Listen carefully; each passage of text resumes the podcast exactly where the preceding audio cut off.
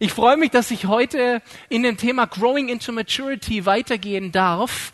Und ich möchte das in einem Sinne tun, dass ich eigentlich fortgehe, was die letzten drei Wochen der Micha und der Chris schon vorgelegt haben. Und ich fand die Predigten, wir waren ja im Urlaub, aber ich fand die Predigten großartig, sie anzuhören. Das sind so die Momente, wo ich auch äh, meine zwei Jungs so feier. Wirklich so toll, weil es so mobilisiert weil es so Lust macht auf was, was wir wirklich erleben können. Und ich möchte heute über dieses Wachsen in Reife sprechen, im Sinne von, dass uns ein Wachsen in Reife auch dahin bringt, dass wir Verantwortung übernehmen und dass wir Verantwortung ergreifen. Ich erkläre euch das gleich ein bisschen genauer. Ich möchte erst uns aber in einen exemplarischen Bibeltext mitnehmen. Ich sage deswegen exemplarisch, weil es gäbe so viele andere, die ich genauso hätte jetzt verwenden können. Aber er drückt ein bisschen was aus, er fasst ein bisschen was zusammen und deswegen habe ich ihn gewählt und zwar Epheser 2, die Verse 1 bis 10. Und dort hören wir, und lasst euch das auf der Zunge zergehen, weil es ist der Hammer, was hier in wenigen Zeilen, wenn gleich auch nicht immer leicht verständlich formuliert, aber doch ausgesprochen wird. Auch euch hat er auferweckt, die ihr tot wart in euren Vergehungen und Sünden. Schlagwort ist auferweckt, nicht tot, ne? Wichtig. In denen ihr einst wandeltet, gemäß dem Zeitlauf dieser Welt, gemäß dem Fürsten der Macht der Luft des Geistes, der jetzt in den Söhnen des Ungehorsams wirkt. Unter diesen hatten auch wir einst alle unseren Verkehr in den Begierden des Fleisches, indem wir den Willen des Fleisches und der Gedanken taten und von Natur Kinder des Zorns waren, wie auch die anderen. Gott aber, der reich ist an Barmherzigkeit, yeah, hat um seiner vielen Liebe willen, womit er uns geliebt hat, auch uns, die wir in den Vergehungen tot waren, mit dem Christus lebendig gemacht. Durch Gnade seid ihr gerettet. Er hat uns mit auferweckt und sitzen lassen in der Himmelswelt in Christus Jesus, damit er in den kommenden Zeitaltern den überragenden Reichtum seiner Gnade in Güte an uns erweise, in Christus Jesus. Denn aus Gnade seid ihr gerettet durch Glauben. Und das nicht aus euch. Gottes Gabe ist es. Nicht aus Werken, damit sich niemand rühme. Denn wir sind sein Gebilde in Christus Jesus geschaffen zu guten Werken, die Gott vorher bereitet hat, damit wir in ihnen wandeln sollen. Zehn Verse, ein geballtes Highlight nach dem anderen. Das drückt ganz viel aus über unsere Identität, was wir sind und was Gott in unserem Leben gemacht hat und was er durch uns machen möchte. Was ganz hervorragend passt zu dem Part von Berichten, die wir gerade eben hatten. Und das Statement, auf das ich heraus will, und das könnte eben nicht nur diese Bibelstelle sagen, sondern auch andere, ist, du bist geehrt. Das ist meine Prämisse für heute Vormittag. Du bist geehrt. Ist dir das bewusst, was für eine Ehre dir zuteil wurde? Ich, für meinen Teil, ich habe es genug geschafft in meinem Leben und damit meine ich nicht die ferne Vergangenheit, sondern damit meine ich das, was Tag für Tag in meinem Kopf so vorgeht oder aus meinem Mund rauskommt oder irgendwas, genug Möglichkeit gegeben, um es zu verbocken, um als unwürdig dazustehen, um mich zu schämen, um zu sagen, es reicht nicht. Und Gott sagt, und deswegen habe ich eine super Idee, Peter, wir machen es einfach so, wir machen das ganze Ding nicht, weil du es so gut auf die Reihe kriegst, sondern einfach, weil ich dich lieb und vernarrt in dich bin. Einfach, weil ich dich so toll finde. Aber Gott, du hast gar keinen Grund. Ah, wenn ich sage, ich finde dich toll, dann bist du toll. Das ist der Grund, warum Gott es tut. Und das lesen wir aus dieser Epheser-Bibelstelle. Und ich formuliere das mit, du bist geehrt. Wow. Mich beeindruckt das und geehrt zu sein. Das macht einen Unterschied. Ich war tot in Vergehung und Sünde. Er aber macht das, was wir, und ich zitiere den häufig, weil ich ihn so lieb, Psalm 103, der uns krönet mit Gnade und Barmherzigkeit. der dir all deine Sünden vergibt und heilt all deine Gebrechen, der dein Leben vom Verderben erlöst, der dich krönt mit Gnade und Barmherzigkeit, der dich krönt mit Gnade und Barmherzigkeit. Der setzt dem Ganzen ja die Krone auf. Ja, das tut's. Wow. Das ist eine Ehre, die mir zuteil wird. Die Frage ist nur, was mache ich damit? wenn ich diese Ehre habe? Trage ich sie und sage, hey cool, aber was bewirkt sie in meinem Leben? Was entsteht daraus, während ich voranschreite? Unser Jahresthema ist Growing into Maturity. Ich wachse wohin? Was mache ich jetzt damit? Und ich glaube, ein ganz gutes Übungsfeld oder Umsatzfeld, um mit dieser Ehre, die uns verliehen wurde, umzugehen, ist, wenn ich meinen Blick von mir aufhebe auf den Bereich direkt vor meine Füße. Also wer auch immer mir in mein Sichtfeld tritt. Aber dafür muss ich mein Sichtfeld etwas erheben. Die Bibel formuliert es immer als dein Nächster. Das ist ein Ausdruck, den wir heute nicht mehr haben. Ich sage einfach derjenige, der mir begegnet. Das ist wenn ich in den Gottesdienst gehe und der Conny ist der Erste, der über den Weg läuft, dann ist der Conny. Aber wenn ich nachher zum Parkplatz gehe und da irgendjemand gerade seine Kinder zum Handballtraining bringt, dann ist derjenige mein Nächste. Und deswegen ist die Frage, die so wichtig ist, was geschieht um mich herum? Und ich bin mir gar nicht so sicher, ob wir das oft wahrnehmen. Und der Micha hat letzte Woche in seiner Predigt so eine ganz tolle Folie gehabt. Vielleicht könnt ihr euch noch erinnern. Das waren diese drei Punkte Reden, Verhalten, Denken, Emotionen, Erkenntnis und Verständnis. Und als fünften Bullet hatte er bei seiner Predigt diese Formulierung andere wahrnehmen und ernst nehmen. Und wisst ihr was? Ein Zeichen von Ausdruck und Reife ist, sich dem anderen zuzuwenden. Und ich habe letzte Woche irgendwie, ich, ich bin gerade in äh, die Podcast-Funktion von meinem Handy verliebt und dann äh, höre ich mir gerade immer wieder Podcasts an und vor zwei Wochen ist mir ein alter Weggefährte aus Musikerzeiten im Internet wieder über den Weg gelaufen und ich habe mir eine Predigt von ihm angehört und er sagte in dieser Predigt diesen Satz, Menschen zuhören heißt sie ehren. Und das ist so in mich rein, Menschen zuhören heißt sie ehren. Und gleich kam mir auch wieder dieser Satz, den Heidi Baker vor zwei Jahren beim Awakening Europe so ausgesprochen hat. Das Fazit, das mir von ihrer ganzen Predigt geblieben ist, ist, listen to their stories. Hör dir ihre Geschichte an. Und wisst ihr, ich, ich, ich finde das eine wichtige Aussage. Vielleicht denkt einer von euch, ja Peter, normal. Aber die Praxis zeigt mir, ist nicht normal vor allem wir Christen, wir sind total schnell mit einer Antwort da. Und manchmal wollen wir eine Antwort bei unserem Gegenüber platzieren, ohne vorher eine Frage gehört zu haben. So, ich habe ein Statement, das muss ich loswerden. Und möglicherweise ist es sogar ein gutes Statement, wie Jesus liebt dich. Nur, wenn dein Gegenüber noch nicht mal die Möglichkeit hatte, was zu sagen, dann ist es manchmal schwierig. Lass einfach mal den anderen zu Wort kommen und hör dir seine Geschichte an. Dann ist er ganz anders und offen.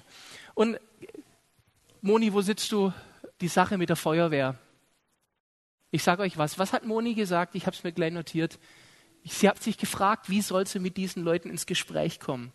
Und was haben sie gemacht? Sie haben angefangen zu wertschätzen. Zugehört und dann wertgeschätzt. Und ich sage euch was, eine der großen Statements heute in meiner Predigt ist, Wertschätzung ist ein Schlüssel. Und etwas, was nicht mehr üblich ist. Um uns herum es ist nicht mehr üblich. Und ich habe so für mich das Gefühl, Wertschätzung, also Ehre weiterzugeben, überbrückt den Graben zwischen mir und meinem Gegenüber und stellt eine Verbindung her. Und jetzt kann Liebe fließen. Wenn du anfängst, jemand Wertschätzung auszudrücken, wird eine ganz natürliche Brücke geschlagen. Und ihr könnt fremden Menschen gegenüber Wertschätzung ausdrücken. Vor allem, wenn wir mal unseren Blick erheben auf den Bereich vor unseren Füßen und sehen, was es zu wertschätzen gibt. Da gibt es so einiges. Und wenn wir das anfangen und als Kultur entwickeln, zu wertschätzen, ich sag euch was, dann werden sich Möglichkeiten auftun, die Liebe Gottes weiterzugeben, wie ihr nicht für möglich haltet. Und ich habe in den letzten paar Wochen ein paar so schöne Begegnungen gehabt, die mit Wertschätzung begangen. Und mir ist jetzt nur ganz wichtig, bevor ich euch da ein, zwei Beispiele erzähle, dass wir kein Missverständnis haben. jedes Mal, bevor sowas passiert wie das, was ich jetzt erzähle, mache ich mir fast in die Hose. Es gibt einige unter uns, die, die können das naturgemäß richtig gut, auch fremde Leute anquatschen. Sobald die Bühne definiert ist und heute predigt der Peter, da mache ich alles und bin, äh, wie wurde Paulus mal vorgeworfen, solange du Briefe schreibst, bist du mutig. Aber wenn du dann zu uns kommst, dann ist nicht mehr viel los mit. Das heißt, das, das fällt mir sehr schwer. Und wenn dann mal was funktioniert, dann freue ich mich wie ein kleines Kind, weil ich mich überwunden habe und Gott damit arbeiten konnte. Also ich sage das deswegen, dass nicht jemand von euch auf die Idee kommt, Herr guter Peter, der halt es halt drauf und es fällt ihm einfach. Aber es fällt mir nicht einfach. Wir waren jetzt im Urlaub. Und dann waren wir im Urlaub, das war super. Ich, ich habe in dem Urlaub sieben Bücher gelesen. ah? Für einen Filmfan nicht schlecht, oder? Und ist immer genau, es waren sechseinhalb, denn eines hatte ich davor schon angefangen zu lesen und bei einem anderen fehlen mir noch die letzten 40 Seiten. Okay, also sind wir bei sechseinhalb. Gestern sagte jemand zu mir, als ich angeberisch damit geprahlt habe, ich habe sieben Bücher gelesen, sagte, oh, dann hast du jetzt aber einiges zu verarbeiten und umzusetzen, Peter. Und dann habe ich erklärt, dass es sechs sehr belanglose Romanchen waren und nur ein Buch mit Gehalt. Äh, ich war mit den Büchern dann so ziemlich durch und las eben in diesem gehaltvollen Buch. Und ich habe schon der Mimi am Tag 8 war dieses Jahr bei mir der Schnitt, sonst ist es immer am Tag 10. Da werde ich rappelig und möchte, dass der Urlaub vorbei ist. Also, wir waren im Urlaub und es war Tag 8 und ich sagte zu Mimi, Mimi, ich brauche Output. Ich brauche Output. Ich möchte wieder, ich möchte mit Leuten und ich möchte, ich möchte einen Impact haben und ich möchte, dass was geht. Und, und ich sitze morgens auf der Veranda und lese in diesem Buch. Und während ich in diesem Buch lese, überkommt mich ein Liebesstrom für die Frau an der Rezeption. Nicht romantisch. Ich habe so plötzlich, weißt ich lese ein Buch und denke an nichts. Und plötzlich empfinde ich eine Liebe von Gott für diese Frau an der Rezeption. Gut, man muss wissen, diese Frau ist auch sehr nett und sehr bemüht, aber ich, ich weiß gar nicht, warum ich plötzlich an sie gedacht habe, während ich lese. Und weil das so extrem war und auch körperlich fast spürbar wurde, wusste ich, das ist nicht für dich. Und dann habe ich gedacht, wenn ich jetzt der Mimi erkläre, warum ich jetzt einen Spaziergang mache, könnte es sein, ich muss zu viel erklären und tue es nachher nicht mehr.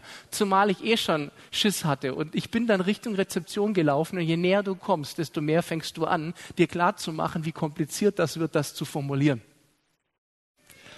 Und dann komme ich zu der Rezeption und die war voll mit lauter Leuten. Und ich dachte, oh nee, ich habe eigentlich schon auf dem Weg so halb ein Fließ ausgelegt. Herr, das Zeichen, dass es von dir ist, ist, wenn sie allein dort ist. Und dann sehe ich, es ist voll und äh, wusste aber, so einfach komme ich aus der Nummer nicht raus. Es ist dann wie wenn Gott, Peter, mir war klar, dass so eine Nummer wiederkommt, wie wenn sie alleine da, hallo. Und dann gehe ich da rein, es ist voll, und dann spricht mich eine andere an, ob sie mir weiterhelfen kann. Und ich musste dir erklären, mm -mm, ich muss zu ihr. Und das kam schon super schräg. Und dann stand ich in der Schlange und wartete, bis ich dran war. Und ich habe einfach ich, ich wusste eh nicht, wie ich es besser verpacken kann. Ich habe noch vorweggeschickt, dass ja ich auch als Pastor arbeite und dann habe ich erklärt, ich saß gerade auf meiner Veranda und plötzlich habe ich, hab ich so viel Liebe abgekriegt, dass Gott sie liebt. Und noch bevor sie, was sie dann gesagt hat, sagen konnte, wie können sie Gott hören, stand sie in Tränen vor mir. Ich habe einfach nur gesagt, Gott hat sie so lieb, wissen Sie. Und dann stand die in Tränen vor mir. Und dann hat sie angefangen zu erzählen von all dem Schmerz und all dem Kampf, den sie hat und von allem und hat erzählt und hat erzählt. Ich bin da dann nachher raus nach dem Gespräch, kam zurück zu Mimi und den Mädels und die wussten überhaupt nicht, was los war. Wertschätzung. Es ist so einfach drückt Menschen Wertschätzung aus und lasst sie auch zu, sie zu empfinden. Ich vermute, den ersten Zugang zu dieser Frau in unserer Rezeption hat einfach gemacht, dass in meinem Herzen Wertschätzung für sie gewachsen ist. Da war auch ein Wunsch dabei, in mir sie zu ehren. Versteht ihr? Und ich glaube, das hat es Gott leichter gemacht, dann seinen Segen draufzusetzen, weil in mir drin schon was gereift ist. Sonst hätte ich mich wahrscheinlich nicht überwunden gekriegt. Und ich glaube, ich erzähle es euch jetzt einfach nur deswegen, weil ich immer noch begeistert bin, wie einfach sowas funktioniert, wenn du, wenn du tust. Und wisst ihr, an, an was ich euch heute erinnern möchte, ist einfach, Leute, wir haben blaues Blut. Wir sind von royaler Herkunft. Wir haben Königliches in uns. Und das ist nicht für uns. Wir haben vorher so gesungen über den Heiligen Geist. Ich möchte einen Chris zitieren von vor zwei Wochen. Otto und Chris. Der Heilige Geist ist an Pfingsten auf die Jünger gekommen, damit sie Zeugen sind und in der Kraft des Heiligen Geistes dienen. Da geht es nach außen. Alles andere, so hat Chris gesagt, wäre das Pfingsterlebnis völlig falsch verstanden. Das ist etwas, was wir nicht für uns behalten sollen. Wir haben diese Berufung dieses Königreiches und wir haben die Berufung, dieses Königreich weiterzugeben und durch uns fließen zu lassen. Wisst ihr, wenn wir royal sind, wenn wir königlich sind, dann sollen wir wirklich leben, was wir ebenfalls im Epheserbrief, wir haben vorher Epheser 2 gehört und haben vom Wandeln gesprochen. Epheser 4 wird es wiederholt mit diesem berühmten Satz, wandelt würdig der Berufung, mit der ihr berufen worden seid. Und wisst ihr, ich zitiere gerade ganz viel aus den Wochen davor, weil ich so begeistert bin, wie das zusammenfließt. Micha hat eine fantastische Pfingstpredigt gehalten am Pfingstsonntag. Ich, ich gehe jetzt gar nicht zu tief rein. Ich kann euch nur sagen, wenn ihr sie noch nicht gehört habt, Geht auf die Homepage, ladet euch die MP3 runter, nutzt auf iTunes den Podcast und hört euch diese Predigt an. Micha nahm die Bibelstelle aus Römer 8, Vers 14 auseinander, wo es heißt, denn so viele durch den Geist Gottes geleitet werden, sind Söhne Gottes. Und dieses geleitet werden. Das hat er auseinandergenommen und hat die verschiedenen Ebenen der Bedeutung. Ich nehme einfach nur diesen Punkt nochmal raus. Dieses geleitet kommt vom Wortstamm her von dem Begriff Lebensführung. Das heißt, der Heilige Geist wird unser Leben führen, dass es einen Impact hat. Vielleicht könnt ihr euch noch erinnern, vor ungefähr einem Jahr hielt ich eine Predigt, wo ich dieses Wandeln im Geist erklärt habe und gesagt habe, es ist wie eine Blase um uns herum und wir laufen drin. Vielleicht erinnert dich noch an den Bart Simpson, den ich auf einer Leinwand gezeigt habe, in so einer Quarantäneblase, wo er drin gelaufen ist. So ist es mit dem Heiligen Geist. Er ist wie um uns herum und wir laufen in ihm drin und haben mit jedem Schritt Heiligen Geist um uns rum. Wenn der Heilige Geist in uns lebt, wisst ihr, und das muss ich mir auch immer wieder bewusst machen, und ich in ihm wandle, dann wird das einen Effekt auf die Menschen um mich herum haben müssen. Es geht nicht anders. Wie sollte es anders sein? Ich habe euch noch eine Bibelstelle, Lukas 6, 45, und bin fast versucht zu sagen, nur echt im alten Lutherdeutsch. Wes das Herz voll ist, des geht der Mund über. Wes des. Ich liebe diese Stelle. Wes das Herz voll ist, des geht der Mund über. Und oft hören wir diese Stelle im Kontext von Begeisterung zum Evangelium. Aber ich möchte euch heute einfach mal da reinnehmen, nehmt doch mal diese Begeisterung auf für ganz andere, vielleicht auch alltäglichere Begriffe, und zwar Liebe. Wenn dein Herz voll Liebe ist, wird dein Mund und dein Sein von Liebe übergehen. Wenn du wirklich glaubst, was wir vorher im Epheser 2 gelesen haben oder in anderen vielen Bibelstellen, dass dir Ehre zuteil wurde, was denkst du, von was dein Mund übergehen wird? Von Ehre. Wenn du wirklich glaubst, dass Gott dich wertschätzt, dass er dich anschaut und sagt, du bist mir so wertvoll. Genauso wie du bist. Ich habe dich so wollen mit dem Charakterzug, mit dem Aussehen, mit der Persönlichkeit. Und ich schätze dich so. Was denkst du wohl, was geschieht, wenn du Menschen begegnest? Du wirst anfangen, sie wertzuschätzen. Das wird eine Welle von Lob auslösen. Und letztendlich hat es was damit zu tun. Und ich formuliere jetzt hart, aber ich denke, es ist ein bisschen was dran. Andere wahrzunehmen um mich herum heißt auch, sie nicht länger als Statisten, Deko oder Möbel meiner Welt zu sehen. Und das ist manchmal ein Problem von uns Menschen. Ich bin der Hauptdarsteller in meinem Film und die anderen sind Statisten. Es gibt noch ein paar Nebendarsteller, die, die näher mit mir zusammen sind, aber die anderen sind Statisten. Wenn du anfängst zu realisieren, sie sind in ihrem Film auch der Hauptdarsteller, sie sind nicht nur die Deko meiner Welt, dann wirst du auch dir leicht tun, diese Ehre weiterzugeben, die du empfangen hast. Und das hat für mich ganz viel zu tun mit einer Kultur von Wertschätzung. Und die kannst du überall einsetzen. Mach dir mal bewusst, Kfz-Mechaniker, der, ich formuliere ein bisschen überspitzt, sein Leben dem Ziel verschrieben hat, dass es deinem Auto gut geht. Er ist doch der Statist in deinem Leben, dessen Ziel ist, dass es deinem Auto gut geht. Und jetzt kommt manchmal der Schwabe in uns durch, der sagt, Peter, wofür soll ich ihn da wertschätzen? Der kriegt doch Geld für. Ich finde es nicht mehr richtig. Ich finde, er hat Wertschätzung dafür verdient, dass er nach meinem Auto guckt. Oder denkt ihr, naja, der wird ja schon genug Wertschätzung von seinem Chef kriegen? Ah, sagt mir die Praxis was anderes. Unsere Leute sind es nicht mehr gewohnt, um uns herum gewertschätzt zu werden. In der Firma ist doch meistens so, solange alles gut läuft, wird auch nichts geredet. Das erste Mal hörst du von deinem Chef eigentlich was, wenn du einen Fehler gemacht hast.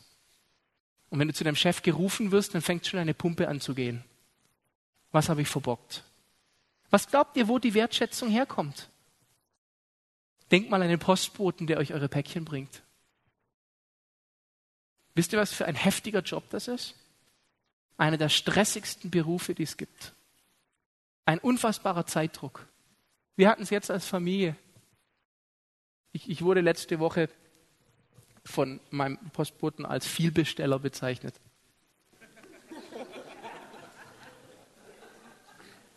Und ich frage mich, wie der das sagen kann, wo ich doch gerade zwei Wochen weg war. Und er war so gestresst. Und er hatte einen Spruch an die Mimi hin und nochmal einen Spruch an die Mimi bei einer anderen Begegnung. Und dann klingelt es bei mir und ich habe direkt einen Spruch abgekriegt, der war so heftig, voller Stress.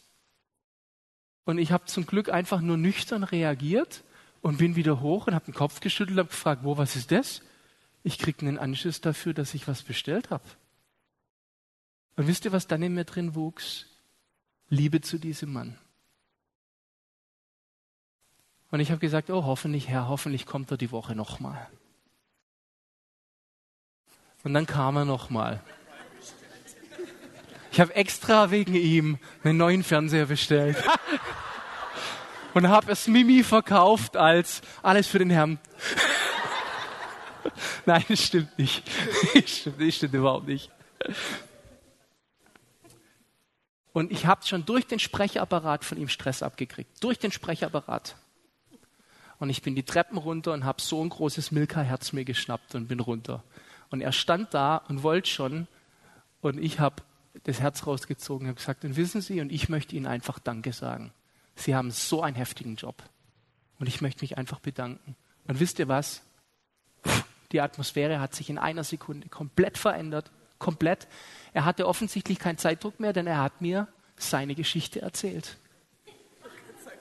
Und wisst ihr was? Nach seiner Geschichte wusste ich genau, warum er so gestresst ist. Und ich dachte nur, Erstreaktion, der Mann ist unhöflich zu mir. Meine Reaktion müsste sein, ich bin unhöflich zu ihm.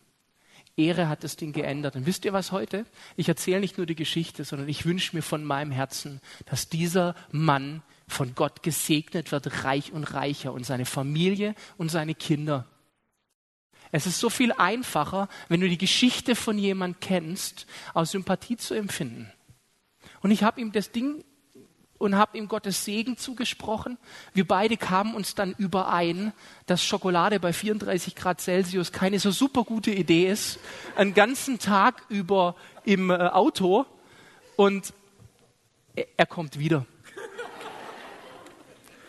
Leute, bringt Respekt gegenüber eurem Koch. Wisst ihr, was Köche für einen harten Job haben? Wir gucken ab und zu Kochsendungen und denken, die haben den geilsten Job der Welt. Aber die wenigsten heißen Schubeck und Lafer. Wisst ihr, was für einen harten Job die haben? Und wahrscheinlich haben Schubeck und Lava unter der Woche auch, wenn sie nicht gerade vor der Kamera stehen. Zwölf Stunden in einem immer engen Kabuff, meistens fensterlos, den ganzen Tag bei äh, Leuchtstoffröhrenlicht und heiß. Die einzige Lüftung ist der Fettfilter. Wann hörst du etwas von einem Restaurantgast? Wenn du die Gasstufe vom Steak verpasst hast, dann hörst du was vom Restaurantgast. Was ist die positivste Rückmeldung, die du vom Restaurantgast kriegst? Der Teller ist leer. Aber immer wieder gehen auch Teller zurück oder es gibt Mecker.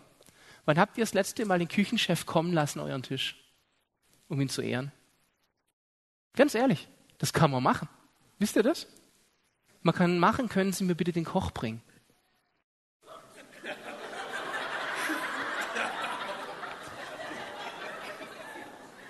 Wisst ihr, was ich aus eurem Lachen schließe? Dass sowohl die Bedienung als auch er dann schon ganz genau wissen, was ihm blüht. Was glaubt ihr, wie überrascht er ist, wenn er sagt, ihr Essen war so vorzüglich, ich möchte Sie ehren, dass Sie sich für mich diese Mühe gemacht haben. Wow. Ich war vor kurzem bei einem Italiener, als ich unterwegs war. Und ich sehe, wie der Restaurantbetreiber mit seiner kleinen Tochter auf dem Schoß spielt. Und es ging wieder los mit Liebe. Es ging wieder los mit Liebe. Und ich dachte, oh, da fließt so viel Liebe. Gott hat den Mann so lieb. Und ich bin zu ihm hin und wollte mit ihm reden und er konnte kein Deutsch. Und, und dann kam seine Frau und hat erklärt, er erst seit kurzem in Deutschland. Und habe ich sie dolmetschen lassen, dass ich, dass ich einfach merke, wie sehr Gott sie lieb hat. Und dann hat sie gesagt, ja, ja, er liebt seine Tochter sehr. Dann habe ich gesagt, nein, nein, nein, nein, nein, Gott hat euch ganz arg lieb. Und, und das hat bei denen so aufgemacht, dass die mir erlaubt haben, sie zu segnen. Und dann saßen da auf der Veranda vor ihrem eigenen Restaurant der Italiener, seine Frau, das Baby auf dem Arm und dann kam noch die Schwiegermutter. Und ich konnte die segnen, wirklich beten im Restaurant oder vor dem Restaurant, in Gunst aussprechen. Die waren völlig fertig. Hätte ich nicht mehr Auto fahren müssen, die Menge an Krappa, die mir angeboten wurde. Ich, es beginnt mit Wertschätzung, wisst ihr? Es ist so einfach. Wisst ihr, dass Jesus uns das vorgemacht hat? Er hat Menschen gewertschätzt. Als Jesus zu Zachäus sagt, komm vom Baum herunter, ich muss heute dein Gast sein, hat er ihn geehrt in einem Maß unfassbar. Und genau das hat die Menschen drumherum gestört. Weißt ihr denn nicht, was für einer das ist? Leute, jemanden zu wertschätzen, bricht doch dir kein Zacken aus der Krone. Aber weißt du was? Es ist königlicher Standard, Menschen an der Königswürde und an der Aura von dir als Königskind teilhaben zu lassen. Der Zacken, der wird dir nicht fehlen, aber er wird doch mein Gegenüber an der Krone teilhaben lassen. Wisst ihr, was Jesus gepredigt hat? Das Reich Gottes ist nahe herbeigekommen. Ich sage dir ja, heute durch dich. Klingt vermessen, oder? Ist es aber nicht, weil Gott uns den Auftrag gegeben hat.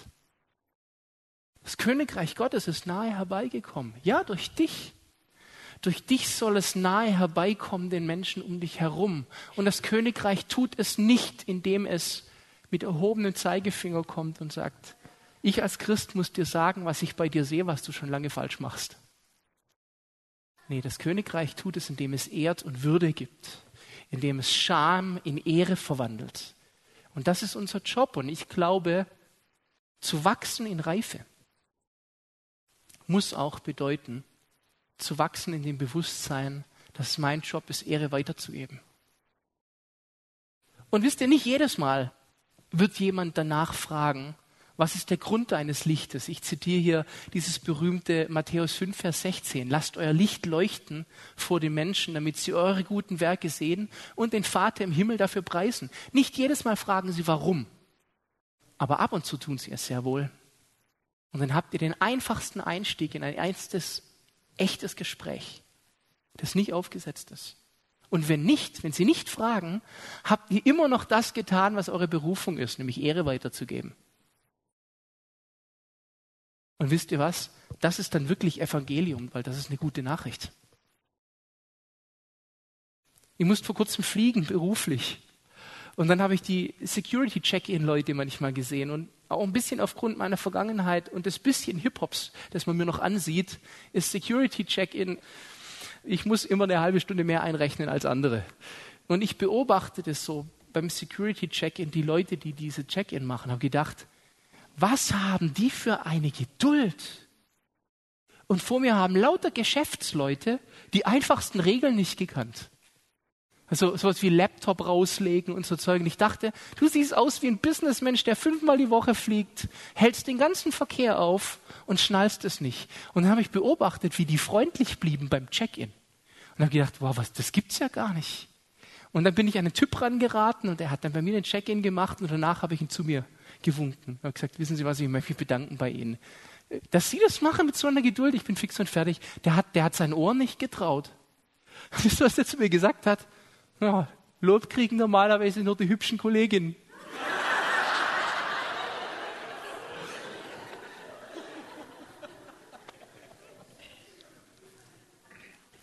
Wisst ihr, für mich als Musiker ist so ein bisschen ein Bild, wie wenn wir Instrumente sind und Gott spielt auf uns. Und ich habe manchmal das Gefühl, wir haben auch einen, einen Verstärker, damit die Instrumente hörbar sind. Und wir könnten heute sowohl im Soltan seine E-Gitarre als auch Conny seinen Bass nehmen. Und ich kann euch sagen, richtig gut drauf zu spielen, ist nur die halbe Miete. Denn wenn, wenn du nicht verbunden bist mit dem Amp, wenn du nicht verbunden bist mit dem Verstärker, dann bringt das nichts. Und wisst ihr, was noch dazu gehört? Du musst ihn einschalten. Und erst dann wird hörbar. Und ich glaube, Du bist ein Instrument, auf dem Gott traumhaft spielt. Aber manchmal schaltest du deinen Verstärker nicht ein. Und deswegen spürst nur du, dass Gott auf dir spielt, aber die Menschen um dich herum hören nichts von der wunderschönen Musik. Aber ich glaube, wenn Gott auf dir spielt, dann geht es auch darum, dass die Menschen um dich herum diese Musik hören und begeistert werden. Ihr habt so viele Möglichkeiten, wo ihr das einsetzen könnt. Das nächste Mal, wenn ihr an der Tankstelle seid, wenn ihr beim Supermarkt seid, bedankt euch doch mal bei der Kassiererin. Die hat so einen Stress. Glaubt ihr, die werden gut bezahlt, die Leute, bei so Dienstleistungsdingern? Die kriegen ihre Wertschätzung auch nicht über den Lohn. Ich wünsche mir einfach, dass die Menschen die Ehre Gottes abkriegen. Und wisst ihr, manchmal dürfen wir auch einfach, wenn wir reif sind, erstmal nur unser Licht leuchten lassen und müssen das Licht nicht erklären, sondern können es einfach mal leuchten lassen. Manchmal allerdings wird es aus dir heraussprudeln und du kannst den Mund nicht halten. Und das ist dann, wes das Herz voll ist, das geht der Mund über. Und dann, dann tu es. Just do it. Dann tu es. Aber lasst uns doch mit Wertschätzung anfangen als ersten Schlüssel. Micha schloss seine Predigt vergangenen Sonntag genau mit diesen Worten.